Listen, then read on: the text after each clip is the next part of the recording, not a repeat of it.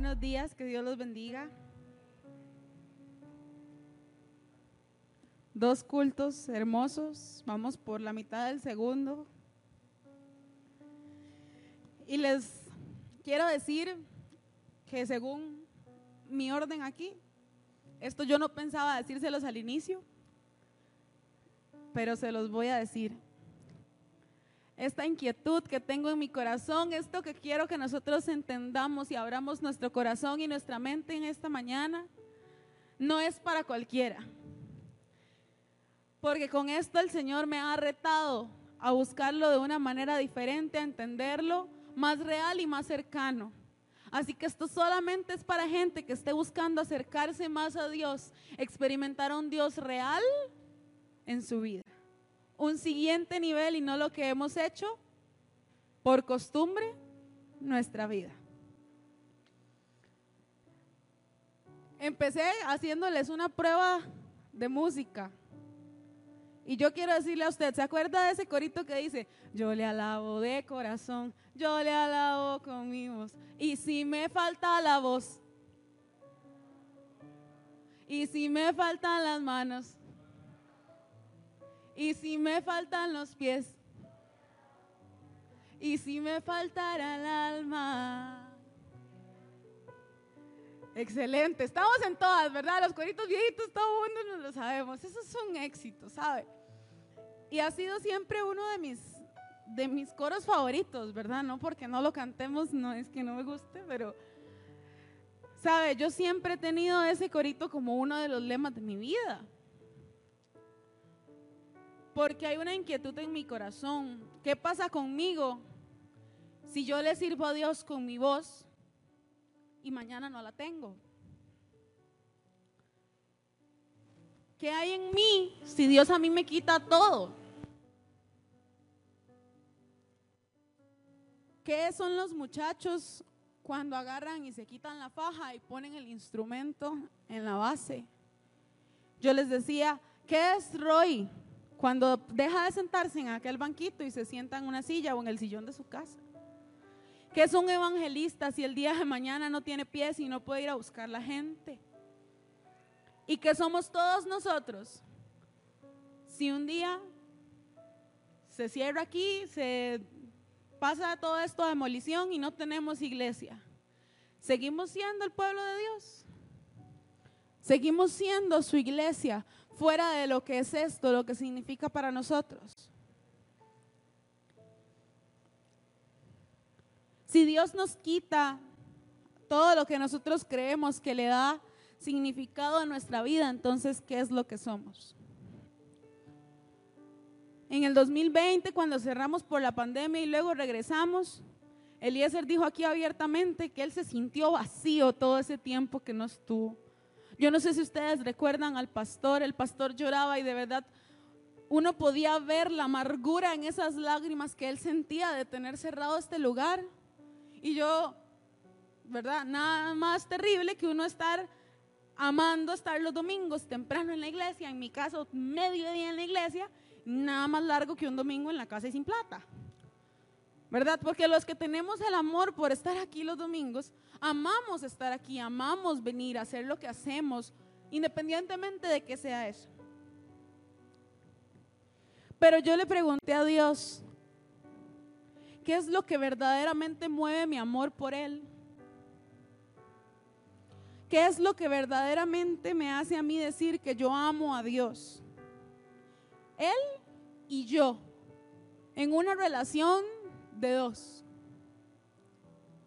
Porque si es venir a una hora en específico, irse a una hora en específico y hacer las mismas cosas por rutina y por costumbre, fácilmente se vuelve solo eso. Y dejamos de lado el amor.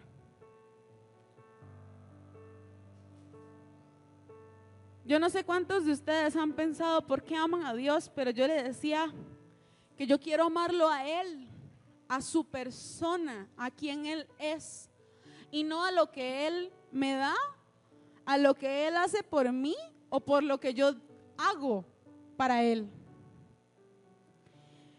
Y yo, pensando en esto, recordaba que no es porque yo sirva, no es lo que la gente me vea. Y, recuerdo que Jerling nos dijo una vez que nos enseñaba que ella había estado buscando a Dios y diciéndole a Dios, Dios, yo te estoy buscando, yo quiero que, que tú me respaldes y que la gente vea el respaldo. Y ella después nos contaba que Dios corrigió su forma de pensar y le dijo, pero me buscas para encontrarme o para que la gente vea. O sea, ¿qué es lo que quieres? Y eso cambió mi manera de pensar, porque, ¿sabe? Yo debo decir que yo hasta cierto punto pensé así en algún momento. Sí, tengo que buscar de Dios, sí, tengo que, porque uno quiere, ¿no? Que cuando uno se para aquí al frente, eh, se sienta el Espíritu, para que la gente se dé cuenta que estoy bien delante de Dios que uno quiere que cuando uno se para aquí al frente y las verdades que uno dice que están fundamentadas en la Biblia, la gente las esté aceptando ahí con su cabecita para que nosotros sepamos que lo que estamos diciendo tiene el respaldo de Dios. Pero ¿en qué nos estamos fijando entonces? ¿En la aprobación de la gente o en la aprobación de Dios? Que Él vea mi corazón y me apruebe. ¿Sabe? Porque es importante que nosotros demos testimonio. Es un hecho el rostro de Jesús solamente se va a hacer evidente a los demás a través de nosotros. Nosotros tenemos que dar testimonio y mostrarlo a Él porque si no, ¿cómo vamos a impactar el mundo? Pero lo que realmente importa en nosotros, al final de cuentas, es la imagen que Dios ve de nosotros, ahí, donde Él nos ve transparentes y donde no hay máscara que nos pueda tapar nuestra verdadera identidad. Yo les decía que esto es solamente para gente que quiera buscar un nuevo nivel, porque yo me di cuenta en mi vida personal que yo necesito entregarle a Dios mi vida entera, no un tiempo y no una parte de mí. Aunque eso signifique cambiar el paradigma completo de lo que yo creo que es adorarle a Él. De con lo que yo creo que con mis obras estoy haciendo lo correcto tenemos que cambiar nuestra definición de qué es la entrega y qué es el amor que le damos a Él para entregarnos, como dice su palabra, en sacrificio vivo y experimentar un Dios real en nuestra vida. Y no solamente lo que creemos que nos han dicho que tenemos que hacer, porque así se hace. Yo hoy tengo unos ejemplos en la Biblia con tres lecciones que yo espero que podamos sintetizar y resumir. Y que al final de esto nosotros podamos entender qué es lo que verdaderamente somos. Y si no, y si no es lo que somos, qué es lo que verdaderamente queremos ser delante de Dios. En el libro de Job, los primeros tres capítulos inician contándonos que Dios estaba orgulloso de Job. Y dice en el capítulo 1, en el verso 6, que llegó el día en que los ángeles debían hacer acto de presencia ante el Señor y con ellos se presentó también Satanás. Y el Señor le preguntó, ¿de dónde vienes? Y le contestó, vengo de rondar la tierra y de recorrerla de un extremo a otro, le respondió Satanás. Y Dios, ¿te has puesto a pensar en mi siervo Job? Volvió a preguntarle el Señor. No hay en la tierra nadie como Él. Es un hombre recto e intachable que me honra y vive apartado del mal. Satanás replicó, ¿y acaso Job te honra sin recibir nada a cambio?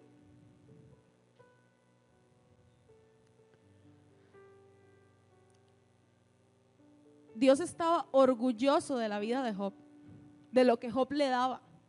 O sea, Dios venía y le decía, de toda la tierra, ve a Job, veas que no hay nadie como él. ¿Y sabe qué le pasó? Job lo perdió todo. Job perdió sus pertenencias, a sus hijos, su salud. A Job lo único que le quedó era su vida, como decía el corito. Ya él no tenía nada. Lo único que le quedaba era su alma. Y yo le pregunto a usted, entonces, ¿qué somos si lo perdemos todo? ¿Qué había en Job después de perderlo todo? Su actitud y su corazón delante de Dios. Porque nosotros no somos lo que tenemos, somos lo que Dios ve en nosotros. Dice que Job, cuando todo esto le pasó, hizo tres afirmaciones en tres momentos diferentes de esa historia que yo quiero que usted vea y aprendamos para aplicar luego. Dice en el capítulo 1, verso 21. Entonces dijo, desnudo salí del vientre de mi madre y desnudo he de partir. El Señor ha dado, el Señor ha quitado. Bendito sea el nombre del Señor. A pesar de todo esto, Job no pecó ni le echó la culpa a Dios. Job lo tenía todo y Satanás le dijo, y te honra sin recibir nada a cambio. Job le dijo, Dios me dio, Dios me quitó, bendito sea el Señor. Y no fue capaz de pecar en su corazón contra Dios. Más adelante, ya Job estaba enfermo y dice en el capítulo 2, en el verso 9, su esposa le reprochó, ¿todavía mantienes firme tu integridad? Maldice a Dios y muérete. Y Job le respondió, mujer, hablas como una necia. Si de Dios sabemos recibir lo bueno, ¿no sabremos recibir también lo malo? Y a pesar de todo esto, Job no pecó ni de palabra. Más adentrados en la historia, después de un montón de discursos, Job dice lo siguiente en el verso 27, en el capítulo 27, perdón. Juro por Dios el Todopoderoso, quien se niega a hacerme justicia, quien me ha amargado el ánimo. Oiga qué palabras, o sea, es que él no es que estaba ahí con una sonrisa de oreja a oreja. Que mientras haya vida en mí y aliento divino en mi nariz, mis labios no pronunciarán maldad alguna, ni mi lengua proferirá mentiras. La primera lección que yo quiero que entendamos en esta mañana es que no somos lo que tenemos, porque Dios da y Dios quita. Dios simple y sencillamente es soberano sobre nuestras vidas. Y yo me pensaba leyendo esto, ¿será que si Dios cuando llama reunión y llega Satanás, dice, debería rajarle la vida de Haley? ¿O será que dice, ni la mencionemos, porque donde Satanás vaya y la toque, le quite un par de cositas? Se fue. ¿Sabe? Porque qué admirable que Dios pueda tener ganas de presumir mi vida, de saber que le puede dar permiso a Satanás de quitármelo todo y tener la confianza de que mi amor es tal que yo no le voy a fallar. Yo no siento que Dios hoy vaya con mi vida y le raje a Satanás y esté seguro de que no le voy a fallar. Falta mucho en mi corazón para que Él pueda decir eso.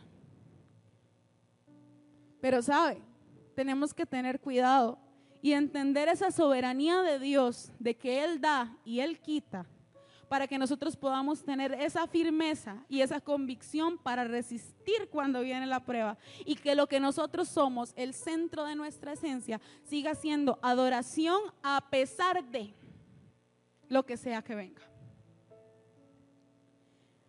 Continuemos a otra historia, ¿de acuerdo? Les tengo tres, tres hombres en la Biblia. Y dice, ¿cuántos de ustedes creen que nacieron con un propósito? Que hay algo que han sido llamados a hacer. Amén.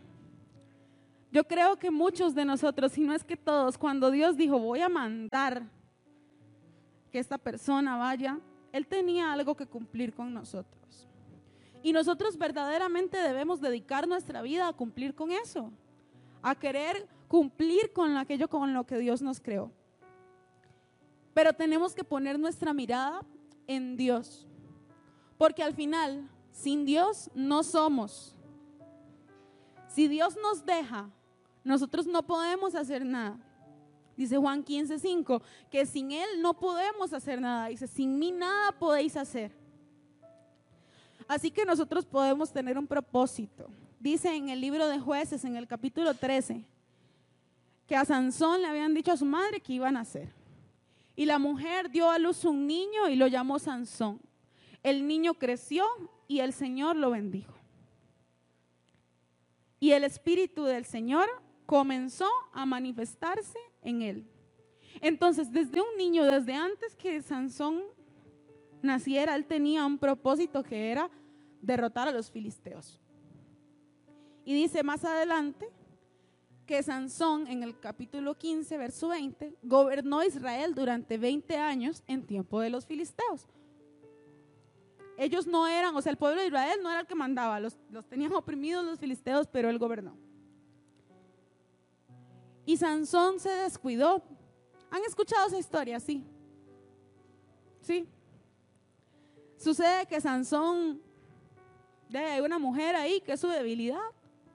Y él va y entonces ella empieza a, le ofrecen a ella, ¿no? Que, que entrega a Sansón y que le saque cuál es el secreto de su fuerza, porque él con una quijada de asna puede matar a miles, ¿no? Pero entonces lo que ellos descubren es que es con estrategia que lo van a vencer, no es por fuerza. Y entonces vienen y empiezan a ponerles trampas, trampas. Y esta mujer viene y le pregunta y él le miente y le dice, hasta que ella un día lo manipula, ¿verdad?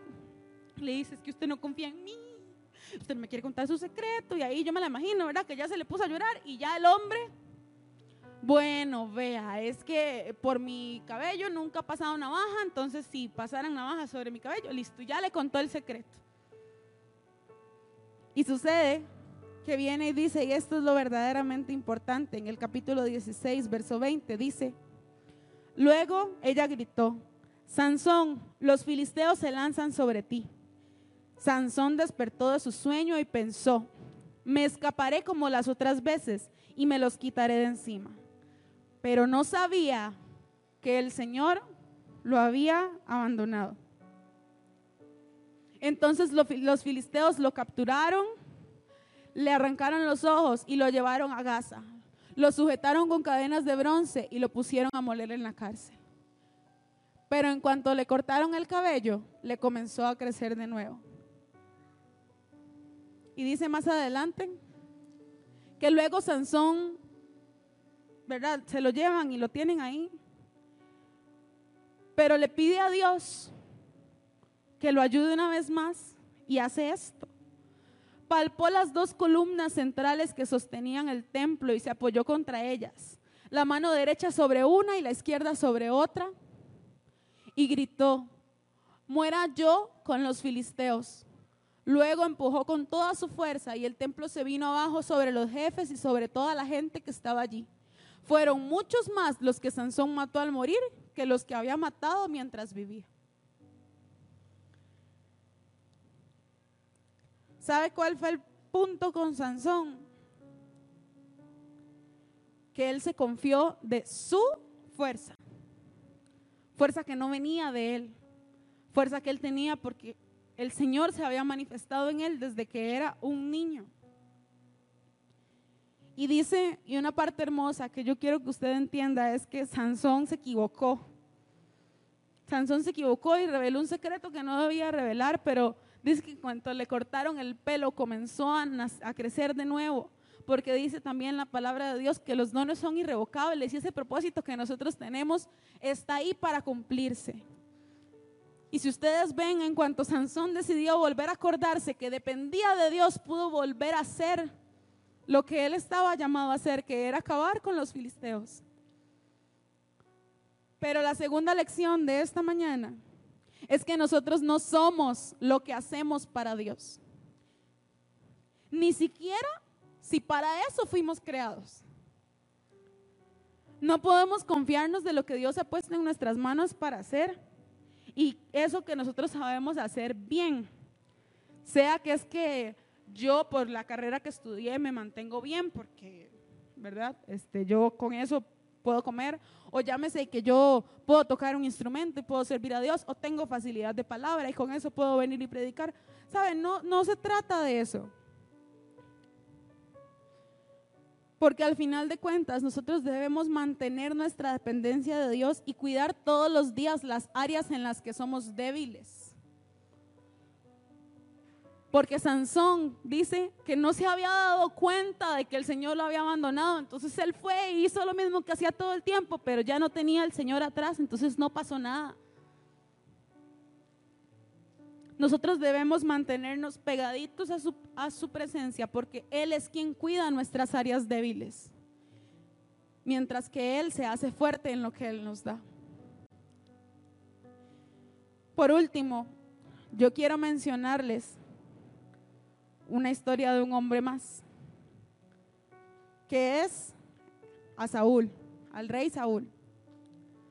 Voy a leerles pedacitos salteados de la historia. Si usted quiere ir, vaya al, capítulo 15 del, del primer libro de Samuel. Pero Saúl fue ungido rey y fue Dios quien lo escogió. Vea lo que dice Primera de Samuel 15 en, los, en el versículo 1.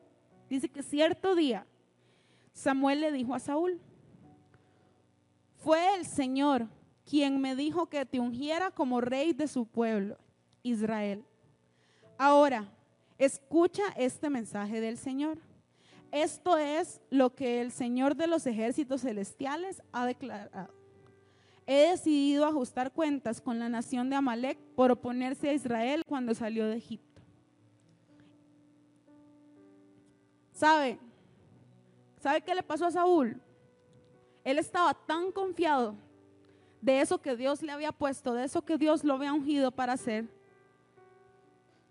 que creyó que él podía tomar decisiones por encima de lo que Dios le estaba diciendo.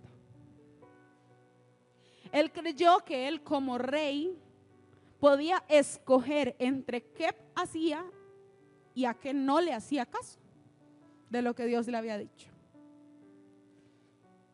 Para ponerlos en contexto, Dios le dice que vaya y destruya esa tierra, pero tiene que destruir todo. Hombres, mujeres, animales, posesiones, todo. Y Saúl se va y regresa, pero dijo, ah, no, primero tenía que matarlos a todos, se trajo al rey, ¿verdad?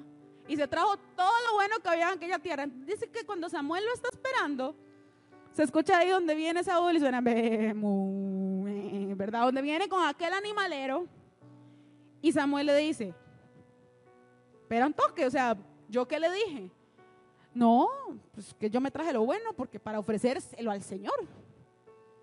¿Verdad? Ah, ahora es de Israel. Muy inteligente el compa, ¿verdad? Muy inteligente, la verdad. Pero no era eso lo que Dios quería. Y voy a relatarles la historia muy rápidamente qué pasó ahí en puntos importantes. Entonces dice, ayudas Harry, please.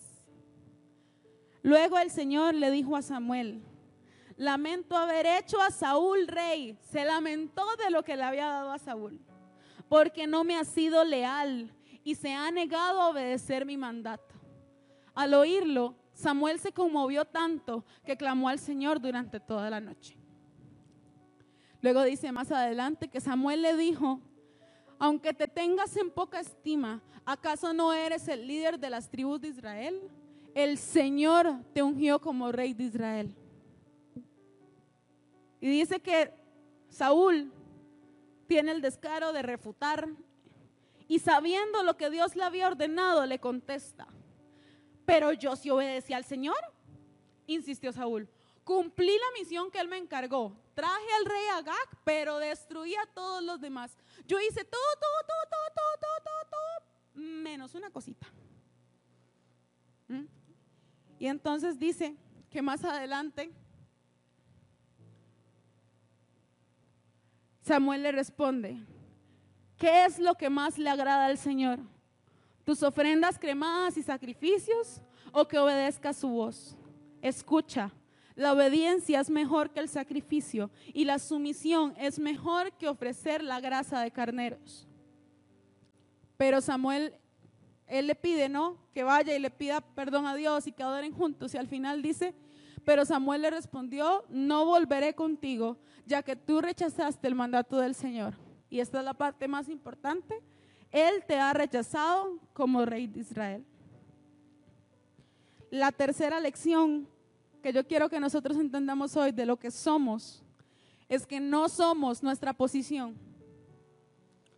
No somos la posición ni lo que Dios nos puso. Por más que haya sido Él quien nos ungió, somos la calidad de nuestra obediencia delante de Él. Porque a Él no le agradan los sacrificios, le agrada nuestra obediencia. Dios nos puede poner y nos puede quitar, Y nosotros no podemos ser tan tercos de creer que porque ya llevamos unos años en este camino que llamamos ser cristianos, podemos escoger qué es de lo que Él nos ha dicho que hagamos lo que nos conviene y lo que no, para hacerle caso a lo que nos conviene y no hacerle caso a lo que no nos conviene. Porque Dios al final de cuentas no es un Dios que yo me pueda tomar en broma porque Él no está vacilando conmigo cuando me da una orden. Entonces yo le pregunto a usted, ¿qué hay en nosotros más allá de lo que podemos hacer, tener o ser en esta vida y en este mundo delante de Dios? ¿Sabe? Porque yo no soy lo que tengo, como las posesiones de Job, su salud, su familia. Yo no soy lo que puedo o no puedo hacer como Sansón. Y yo no soy el cargo que Dios me haya encomendado como Saúl. Lo que sí somos todos nosotros es el objeto del amor de Dios porque dice que Él nos amó primero para que nosotros le amemos a Él. Así que no es todo lo carga que nosotros somos por todas esas cosas, sino que Él primero nos amó para que nosotros podamos amarlo de vuelta. De estas historias yo le digo a usted que nosotros tenemos que cuidar nuestra vida porque hay muchas cosas que nos pueden alejar de la presencia de Dios. Puede que nos pase como a Job, que venga la prueba y la mala racha y en el momento de nuestra aflicción, ya nos alejamos de Dios. Puede haber tiempo malo, económica, de salud, de trabajo, de servicio. Pueden haber tiempos malos. Puede ser que como Sansón nosotros descuidemos nuestras debilidades, que nos confiemos en nuestra propia vanidad y cuando nos dimos cuenta el Señor nos abandonó y nosotros no nos dimos cuenta en qué momento. Y también puedo hacer como Saúl y ser tan egocéntrico que yo cierre mis oídos y haga las cosas como yo creo que se hacen y como yo sé hacerlas, porque así las he hecho siempre. Pero la historia también nos muestra qué es lo que debemos hacer. Si hay malas rachas en nuestras vidas, no levantemos nuestra voz en contra de Dios.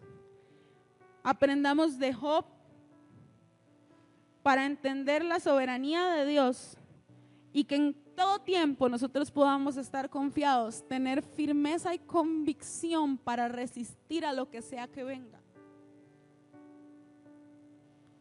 ¿Qué debo hacer? Como Sansón, no debo descuidar mis debilidades. Yo debo tener siempre presente que hay cosas en las que soy débil, es que es el Señor que cuida de mí, que en lo que yo soy fuerte, soy fuerte porque Él está de mi lado, porque Él está conmigo, no por mí, no porque yo sea muy carga. Y mantener una dependencia de Dios que nos permita que en el momento que él, nosotros nos estamos alejando un poquito de Él, de una vez nuestra alma reaccione a acercarse nuevamente y no nos pase como a Sansón, que estamos tan enfocados en lo que hacemos que no nos dimos cuenta que el Señor ya no estaba.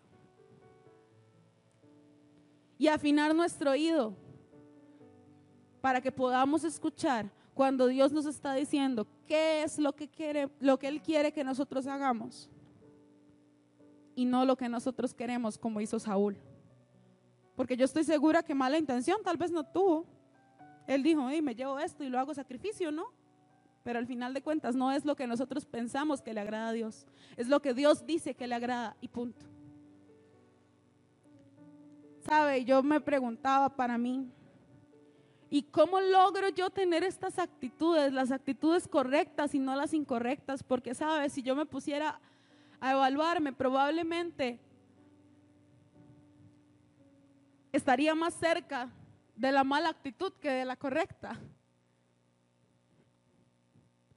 Pero dice que cuando iban a entrar, el pueblo le dijo, si tu presencia no va conmigo, y yo digo, ¿cómo hago para decirte, si tu presencia no va conmigo, no me dejes ir? Y descubrí que Jesús nos enseñó que es una decisión. Se trata de que nosotros escojamos la mejor parte no lo que tenemos, no lo que hacemos y no lo que somos. Dice Lucas en el capítulo 10 que Jesús llega a una casa y hay una mujer que se llama María que lo está adorando y dice, tenía ella una hermana llamada María que sentada a los pies del Señor escuchaba lo que él decía. Marta, por su parte, se sentía abrumada porque tenía mucho que hacer. Así que se acercó a él y le dijo, Señor, ¿no te importa que mi hermana me haya dejado sirviendo sola? Dile que me ayude. Marta, Marta, le contestó Jesús, estás inquieta y preocupada por muchas cosas, pero solo una es necesaria. María ha escogido la mejor y nadie se la quitará. ¿Sabe qué es lo que yo quiero que usted entienda en esta mañana? Que si nosotros un día nos despertamos y no tenemos nada de lo que Dios nos ha dado, nosotros no somos solamente un don, no somos solamente algo que hacemos, algo que tenemos o algo que nos pusieron a cargo. La vida del cristiano no se trata de productividad como Marta, que ella quería que todo saliera rápido porque tenía mucho que hacer. La vida del cristiano no se mide por eso. En nuestra vida como hijos de Dios, lo importante es la esencia de nuestro corazón, porque eso nos dijo Jesús. Ella ha escogido la mejor parte, que es estar a los pies, escuchando lo que Él tiene para decir. Así que lo que yo quiero decirle a usted en esta mañana es, escoja la mejor parte. La mejor parte es a los pies de Jesús. Contrario a lo que muchos creeríamos, la mejor parte no es el reflector, la mejor parte no es la responsabilidad, la mejor parte no es lo que hacemos. La mejor parte es que podamos tener un oído afinado para escucharlo a Él. Porque no es lo que somos, tenemos o hacemos. Es cuando Él nos ve, que Él se deleite y que sienta orgullo de nuestras vidas. Que a pesar de cualquier etapa por la que pasemos, nosotros podamos seguir diciendo que no maldecimos su nombre, que no ensuciamos nuestra boca con palabras que lo ofendan. Así que yo quiero decirle a usted que oremos en esta mañana y le digamos, Señor, acércanos a ti. Nosotros queremos estar cerca de ti y ser verdaderamente adoradores desde el fondo de nuestro corazón. Cambia nuestra manera de pensar y nuestra manera de hacer las cosas por lo que tú quieres que nosotros hagamos. Así que, ¿qué le parece si usted ahí inclina su rostro y empieza a decirle, Señor, tú eres la fuente de todo cuanto yo tengo, Señor? Yo sé que todo te pertenece y por eso hoy te lo entrego todo, Señor. Hoy te entrego mi vida, hoy te entrego mi ser, Padre. Porque lo único que yo no quiero en esta vida es estar lejos de ti, Señor. Porque lo único que yo no quiero es no sentir tu presencia, Señor. Porque fuera de todo lo que yo soy, Padre Santo, fuera de todo lo que yo pueda tener, eres tú, Señor. Tú eres el centro. Si nosotros nos alejamos de ti, Señor, no tenemos nada, no tenemos aliento, no tenemos misericordia, no tenemos tu salvación. Hoy queremos entenderte, Señor que no eres Padre Santo, Señor, solamente el Dios que da, solamente el Dios que hace. Queremos amar tu persona, Señor. Porque tú nos has dado todo, Padre Santo, cuanto llena nuestra vida. Hoy no queremos ser, Señor Jesucristo, como Sansón que descuidó y no se dio cuenta que, que tu presencia le había abandonado, Señor. Hoy no queremos ser, Padre Santo, como Saúl, que tú luego te arrepintieras de lo que le diste, Señor porque no te fuimos leales, porque no escuchamos tu voz. Afina nuestro oído, Señor, porque separados de ti no hay nada que podamos hacer, lo dice tu palabra, Señor. Porque separados de ti, Padre Santo, no hay nada que nosotros podamos hacer. Ayúdanos a ser como Job, Señor, y que nuestra vida te dé orgullo, Señor, y que seamos adoradores desde el centro de nuestra vida, Padre, y no por lo que tenemos que te demos a ti por convicción, Señor, nuestro tiempo, todo lo que tenemos. Por amor a ti, Señor, y no por esperar lo que tú puedas darnos. Porque al final de todo, Señor, delante de ti solo somos tus hijos, Señor. Aquí estamos tus hijos, Padre. Aquí estamos tus hijos que lo único que queremos es entenderte a ti, tenerte más cerca, Señor. Hoy queremos, Padre Santo, estar a tus pies, Señor, y escucharte a ti, escoger quedarnos con la mejor parte, porque tú eres, Señor, el centro de todo cuanto viene y va en nuestras vidas. Yo te pido, Señor, y hoy oro por cada etapa, Señor, de mis hermanos, para que en cada una de ellos ellos te estén honrando, ellos te estén adorando, Señor. Fortalezan en medio de la prueba, Señor, los pies sobre la tierra, Señor. Para todos aquellos que estén pasando una buena temporada, que nada nos pueda apartar de ti, Señor. Ni lo alto, ni lo profundo, Señor, ni riqueza, ni pobreza, Señor, ni tener mucho, ni tener poco. Que podamos confiar en ti, Señor que en salud y en enfermedad nosotros entendamos que tú eres soberano, Señor, sobre todo, sobre nuestra familia, sobre nuestro trabajo, sobre todo lo que tenemos, sobre nuestro ministerio, sobre nuestra iglesia. Es tuyo, Señor, y queremos amarte a ti a pesar de cualquier cosa, Señor. Queremos amarte a ti, Señor, si, tenemos hoy y mañana no tenemos, Señor. Queremos que tú seas el centro de nuestro amor. ¿Y qué le parece si usted se pone de pie un segundo y solo cantamos este corito que dice, ¿cómo voy a sacarme de ti? Fuente de vida, levante su voz. Tú me diste la alegría. ¿Cómo voy a separarme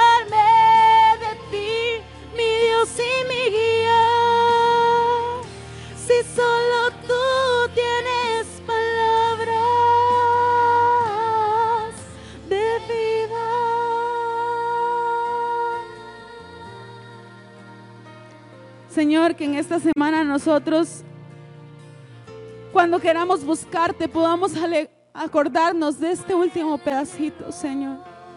¿Cómo podríamos separarnos de ti si tú lo tienes todo? ¿Qué tal si usted levanta sus manos? ¿Sabe? Dicen que los niños cuando no pueden alcanzar algo, piden ayuda a papá o mamá. Y nosotros en esta mañana le decimos, hoy te pido que tú me ayudes.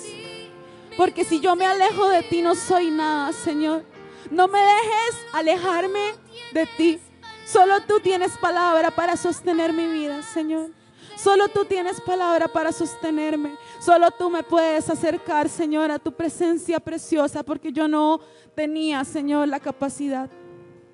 Llévanos con bien, Señor, que nosotros sigamos buscándote lo que resta de esta semana, Padre, para poder estar a tus pies, para escoger la mejor parte, Rey de Reyes. Para escoger quedarnos contigo y no con lo que tú das, Señor. Llévanos con bien, tráenos, Señor, a buscarte, a congregarnos, Padre, martes, jueves, sábado, domingo, Señor. Y encontrarnos contigo porque tú eres la mejor parte. Quita toda religiosidad de nosotros, Señor Jesucristo, y que podamos entender que eres tú, no la rutina, no la costumbre, Señor, y que no nos alejemos de ti. No podemos alejarnos de ti, Señor, no podemos alejarnos de ti. En el nombre poderoso de Jesús. Amén. Y amén.